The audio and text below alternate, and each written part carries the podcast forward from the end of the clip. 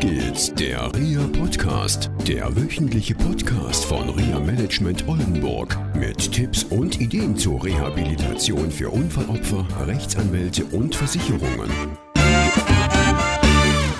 Hallo und herzlich willkommen zur neuen Folge des Reha Podcasts. Auf geht's, der Reha Podcast. Hallo Katrin, ich hole es auch mal. Mhm. Heute klingen wir ein bisschen komisch. Und das hat seinen Sinn. Das hat noch ein bisschen was mit Kommunikation zu tun. Du wolltest uns unbedingt noch erzählen, was das mit diesen Korken so auf sich hat in deiner Therapie. Genau, ein kleines Beispiel. Also schade, dass Sie jetzt kein Bild dazu haben, liebe Zuhörer. Und wenn nicht, dann machen Sie sich eins. genau. Ich wollte noch darauf eingehen, dass es ja neben der Aphasie, einer Sprachstörung, eben noch andere Sprechstörungen gibt. Das ist, Und die haben ähm, mit Weintrinken zu tun? Die haben, ja. Nee, tatsächlich ähm, ist es auch für die Betroffenen eine sehr schwere Störung. Das ist eine Sprechstörung. Das heißt, im Fachjargon nennt man das auch Dysarthrie oder Dysarthrophonie oder auch eine Sprechapraxie. Das klingt jetzt alles wieder ganz Äh, du dramatisch. siehst viele Fragezeichen in Ja, meinem Gesicht. ja. Okay. Macht die Augen immer kleiner. ähm, Wie kleiner? Ich dachte, ich mache sie groß. nee, klein. Okay. Jetzt mache ich sie groß und erkläre es in einfachen Mhm. Worten mit leichter Sprache. Genau, das heißt, dass es für uns Menschen im Kopf so geplant ist, dass wenn wir die Wörter und Sätze gefunden haben, die wir sagen möchten, wir das auch noch in ein Bewegungsmuster planen müssen, dass unser Mund genau weiß, was er zu tun hat.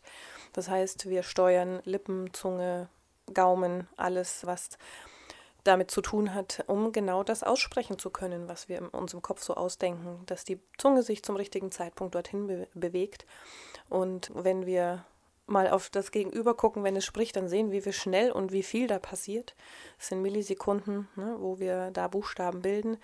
Und auch das kann natürlich noch schwierig sein nach einem schädlichen Trauma oder Schlaganfall.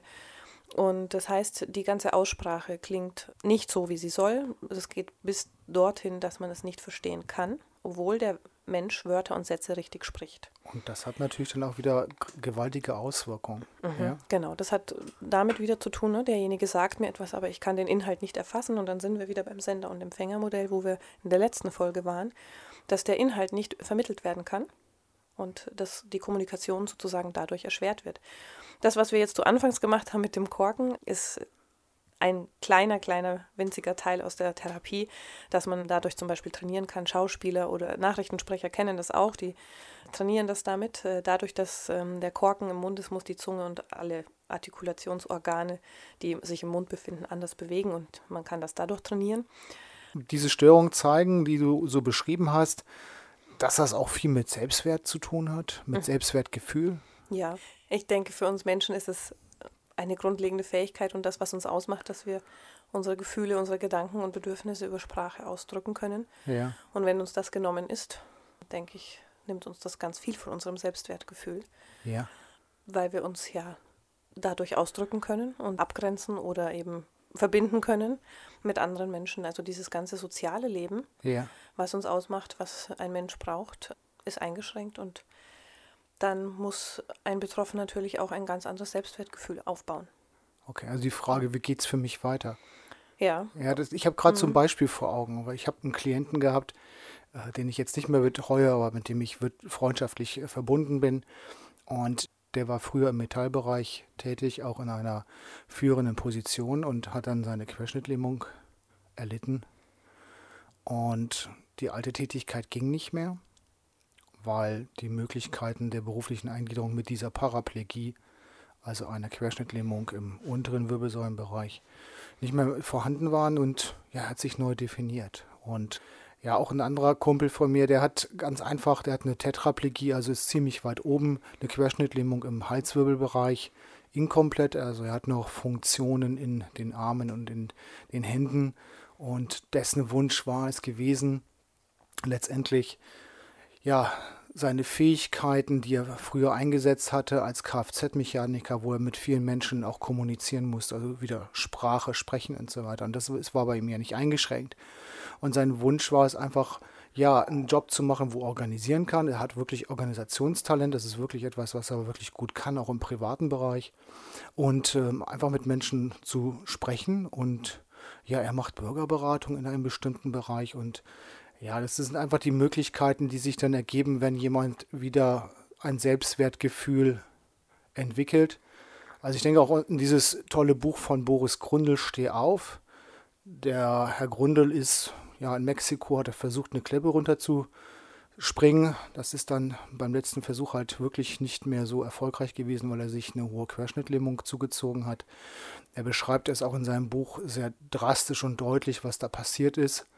Und er hat angefangen, wieder sich anzuziehen. Er spricht in seinem Buch oder schreibt in seinem Buch darüber, dass er mehrere Stunden dazu gebraucht hatte, von der Socke bis zum Hemd alles anzuziehen, mhm. hat sich da mal gesteigert. Und für ihn war es furchtbar schlimm, im Sozialhilfebereich gelandet zu sein. Er war abhängig von vielen. Er war abhängig von Ämtern, von Therapeuten. Er berichtet so schön auch in einer, ja, von einem Erlebnis, das er gehabt hatte beim Supermarkt, wo ihm alles aus der Hand gefallen ist und er um Hilfe bitten musste und er auch dann gemerkt hat, okay, es ist nicht schlimm, um Hilfe zu bitten und trotzdem sein Selbstwertgefühl zu behalten und noch zu wissen, okay, ich bin toll für das, was ich mache und was ich mit dem mache, was ich noch habe. Damit kann ich auch viel bewegen. Und ich finde es eine ganz erstaunliche äh, Geschichte, weil äh, im Verlauf dieses Buches merkt man richtig, wie dieser Mann immer mehr an Selbstwertgefühl gefunden hat, sich aufgebaut hat und vom Sozialhilfeempfänger hin sich gearbeitet hat bis zum Managementberater und der Vortragsredner ist, er ist Buchautor und hat ein sehr bewegtes Leben und hat sein Selbstwertgefühl immer weiter aufgebaut. Und ich glaube, allein in diesem Wort Selbstwertgefühl steckt ja auch das Wort Wert mit drin. Und ich denke, wenn die Menschen, die ein Handicap haben, sich mit ihrem eigenen Wert auseinandersetzen und einfach mal gucken, was habe ich und was möchte ich damit machen, also was ist das eigene Ziel, wo es hingeht, viel, viel entwickeln können.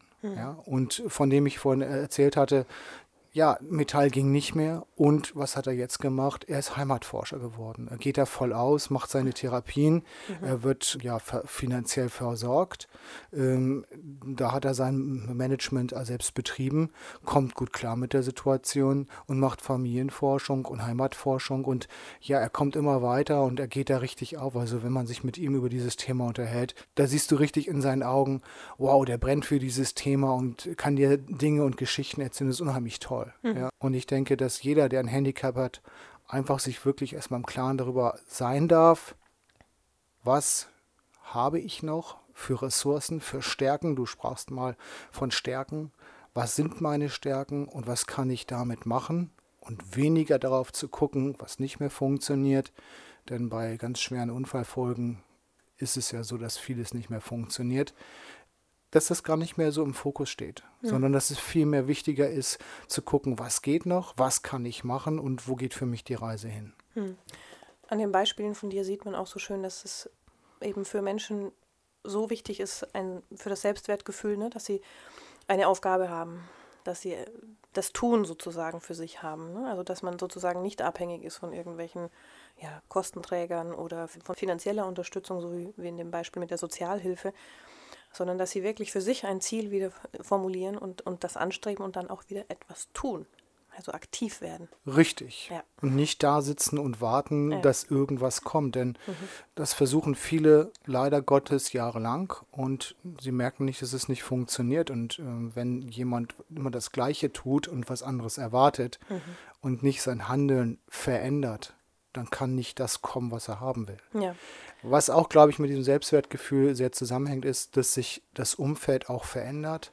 Alte Freundschaften, alte Bekanntschaften lösen sich, weil das ist doch logisch, wenn sich jemand nach so einem schweren Unfall oder in deinem Metier halt mit einem schweren Schlaganfall verändert, weil Sprache sich verändert, weil Körperfunktion sich verändert und so weiter, dass sich damit auch Denken verändert und Denken verändert die Persönlichkeit und die Betroffenen gehen in ihre Richtung. Und das mag für den einen oder anderen Freund oder Freundin halt nicht so positiv sein. Und das ist auch eine wichtige und ich aus meiner Sicht eine positive auch Erfahrung, die ich auch mal selber machen durfte, dass einfach mal da so ein Reinigungsprozess da ist. Und dann kommen neue Leute wieder ins Leben, mit denen man viel Spaß machen kann und haben kann auch. Und das sind auch Menschen, die da wieder dazukommen, die auch das Selbstwertgefühl mitheben und mit mehr Leben befruchten.